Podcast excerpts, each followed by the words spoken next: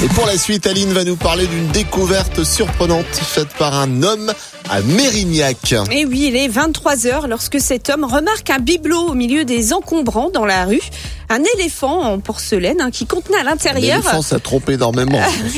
Mais là, ça trompait pas, puisqu'à à l'intérieur, une liasse de billets pour un montant total de 85 000 euros. Merde Et Aline, t'étais pas encore au bon endroit, toi, à ce moment-là? Ah ben non, on m'en parle pas, je suis dégoûtée.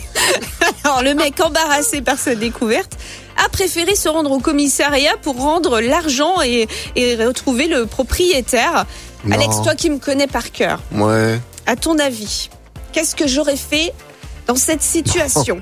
Trop facile, t'aurais tout gardé. Attends pour toi. Ouais, tu me connais bien. Bah, en même temps, la personne a jeté l'argent à la poubelle. Ouais. C'est qu'elle en voulait plus.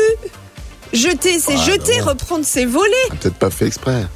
Tu déclares des- tes impôts, toi, des fois Oui, pourquoi Non, comme ça. Tous les matins, Alex et Aline réveillent les Ardennes. De 6h à 10h, bonjour les